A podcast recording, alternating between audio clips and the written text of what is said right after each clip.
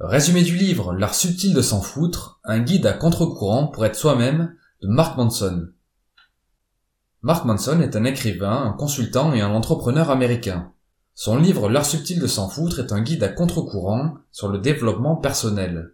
Il partage des conseils pour nous aider à y voir plus clair dans nos choix de vie et faire le tri dans ce à quoi on doit accorder de l'importance. L'ouvrage se découpe en neuf chapitres que je vais synthétiser en neuf principes dans ce résumé. C'est parti!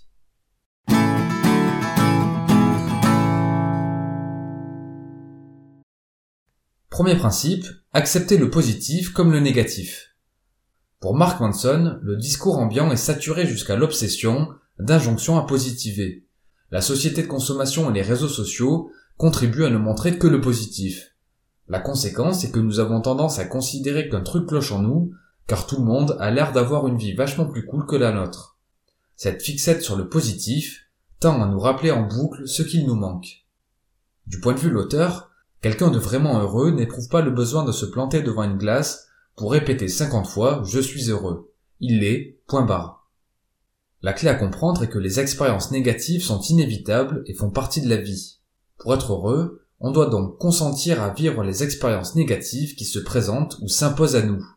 De plus, tout ce qu'il vaut la peine dans la vie s'obtient généralement en surmontant l'expérience négative associée. Pour être en forme physiquement, il faut consentir à faire du sport. Pour être en bonne santé, il est nécessaire de limiter la mauvaise bouffe. Pour s'enrichir, il faut économiser et vivre en dessous de ses moyens pour ne pas dépenser tout son argent. Bref, il faut accepter les expériences positives comme négatives sans trop se préoccuper d'être heureux.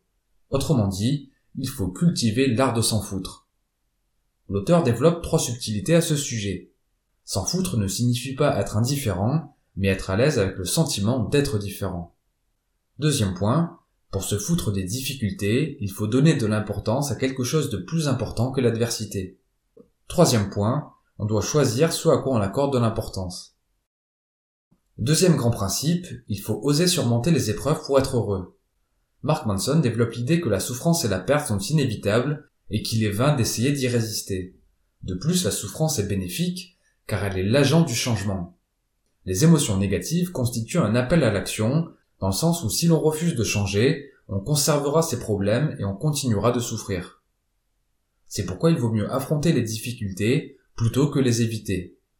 Néanmoins, il convient de choisir ses combats en identifiant les problèmes que l'on a envie de résoudre.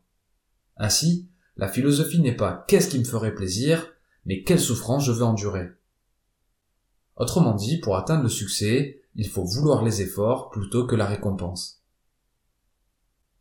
Troisième grand principe, comprendre que personne n'est exceptionnel. La dictature de l'exceptionnel nous renvoie une image dégradée de l'estime de soi. On a tendance à croire que si l'on veut se faire remarquer ou peser, il faut se montrer plus extrême, plus radical ou plus sûr de nous. Or, pour Mark Manson, le vrai critère de l'estime de soi, c'est être apprécié par chacun pour nos aspects négatifs. Ainsi, le but n'est pas de viser une existence exceptionnelle, mais plutôt une vie sans inhibition, ni attente irréaliste. Ainsi, on devient libre d'accomplir ce qui nous motive, tout en appréciant les choses simples, être avec ses amis, lire un bon livre, aider quelqu'un, etc. Quatrième principe, identifier ses valeurs pour vaincre ses souffrances. Pour reprendre l'idée de l'auteur, la souffrance est inévitable, donc il ne faut pas essayer de chercher à l'éviter, mais plutôt de chercher à comprendre ses causes. Il explique que la source de nos souffrances réside dans notre système de valeurs. En fait, nos valeurs déterminent la nature de nos problèmes et nos problèmes définissent notre qualité de vie. À ce propos, il existe de fausses valeurs qui débouchent sur des problèmes inextricables, comme par exemple faire de la quête du plaisir une priorité dans la vie, viser la réussite matérielle, chercher à toujours avoir raison, rester positif quoi qu'il arrive, viser la domination par la manipulation ou la violence, ne jamais rester seul, ou vouloir être apprécié par tout le monde. Ces mauvaises valeurs se basent sur des superstitions, sont socialement destructrices et ne sont pas immédiatement contrôlables. À l'opposé, les bonnes valeurs s'appuient sur la réalité, sont socialement constructives et contrôlables. Il cite par exemple l'honnêteté, l'innovation, la vulnérabilité, se défendre, défendre les autres, se respecter, la curiosité, la charité, l'humilité, la créativité. Mark Manson propose cinq règles à appliquer pour incarner les bonnes valeurs. Prendre la responsabilité de tout ce qui nous arrive dans la vie sans désigner de coupable, reconnaître notre propre ignorance et cultiver le doute par rapport à nos propres croyances, être disposé à prendre connaissance de nos défauts et de nos erreurs pour y remédier, oser dire non ou entendre non pour définir clairement ce que l'on accepte dans la vie, et considérer que notre propre mort est la seule chose en mesure de nous aider à relativiser toutes les autres valeurs. Cinquième concept, choisir ses combats pour réussir. Pour l'auteur, il est indispensable de faire des choix et prendre la responsabilité de ce qui nous arrive. Plus on assume la responsabilité de sa vie, plus le pouvoir qu'on exerce sur elle est important.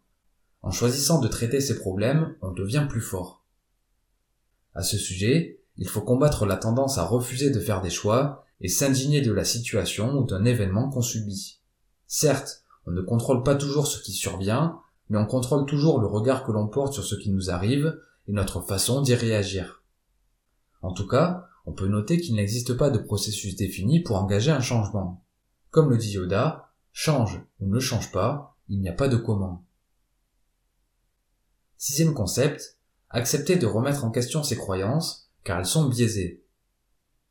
En fait, notre esprit traite les situations vécues de manière à ce qu'elles cadrent avec nos sentiments, nos certitudes et l'ensemble des expériences que l'on a vécues précédemment. Cependant, nos croyances sont souvent erronées, car elle se base sur des convictions, des inexactitudes ou des hypothèses. Bref, des éléments qui peuvent être remis en question. La certitude absolue n'existe donc pas, et il est vain de la rechercher. Malheureusement, on déteste être dans l'incertitude, et on évite toutes les choses qui mettent en danger notre identité. D'après la loi de l'effort inverse, plus on recherche la certitude, plus on tend à renforcer le sentiment d'incertitude et d'insécurité. Autrement dit, plus on comprend que l'on ne sait rien, plus on réalise que l'image qu'on s'est forgée de la réalité est erronée. Finalement, la clé est d'oser douter, se faire moins confiance et consentir à l'état d'incertitude. La remise en question de nos convictions et hypothèses est la démarche la plus raisonnable pour progresser. Mark Manson liste quelques questions qu'il convient de se poser pour injecter plus d'incertitude dans sa vie. Premièrement, et si j'ai tort Deuxièmement, qu'est-ce que ça voudrait dire si j'avais tort? Et troisième question, le fait d'avoir tort créerait-il un problème meilleur ou pire que mon problème actuel pour moi et les autres? Septième concept, échouer ou réussir, mais agir avant tout. La société nous apprend à éviter l'échec. Le système scolaire est largement responsable, car tout y est rapporté à la performance. Les individus qui échouent et qui sortent du cadre sont sanctionnés. Pourtant, du point de vue de l'auteur, on ne peut réussir que là où l'on est prêt à échouer, cela fait écho à une citation de Michael Jordan. J'ai échoué encore et encore et encore dans ma vie. Voilà pourquoi j'ai réussi. La déception et la douleur font partie du processus vers le succès. C'est pourquoi il est primordial d'apprendre à les surmonter et agir malgré elles. La clé est d'oser passer à l'action sans craindre l'échec. À ce sujet, on pense souvent qu'il faut être motivé pour agir.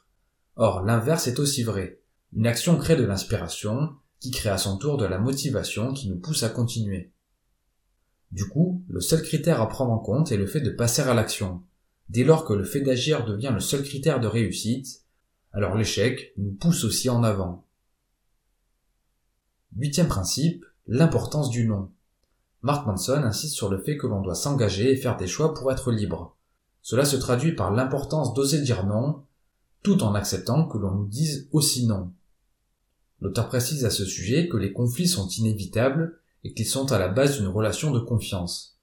Il propose plusieurs pistes pour parvenir à les surmonter.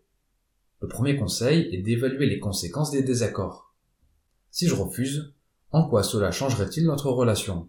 Ou si mon partenaire refuse quelque chose que je veux, en quoi ça changerait la relation? En parallèle, si la confiance est brisée, il partage les deux uniques solutions pour la reconstruire.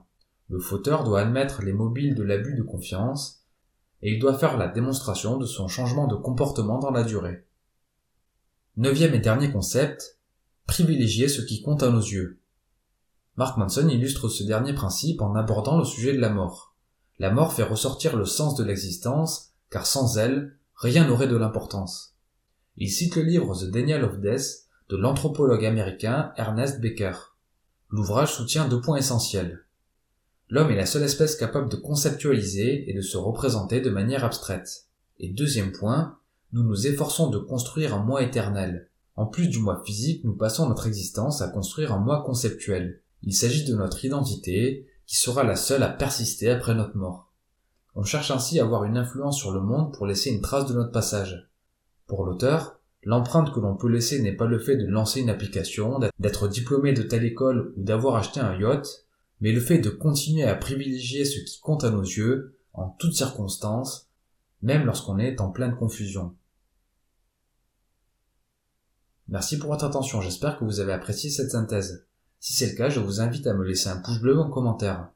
Comme d'habitude, vous pouvez télécharger la fiche de lecture sur mon site internet. Pour ceux qui souhaitent se procurer le livre, vous trouverez un lien affilié vers la page Amazon du produit dans la description.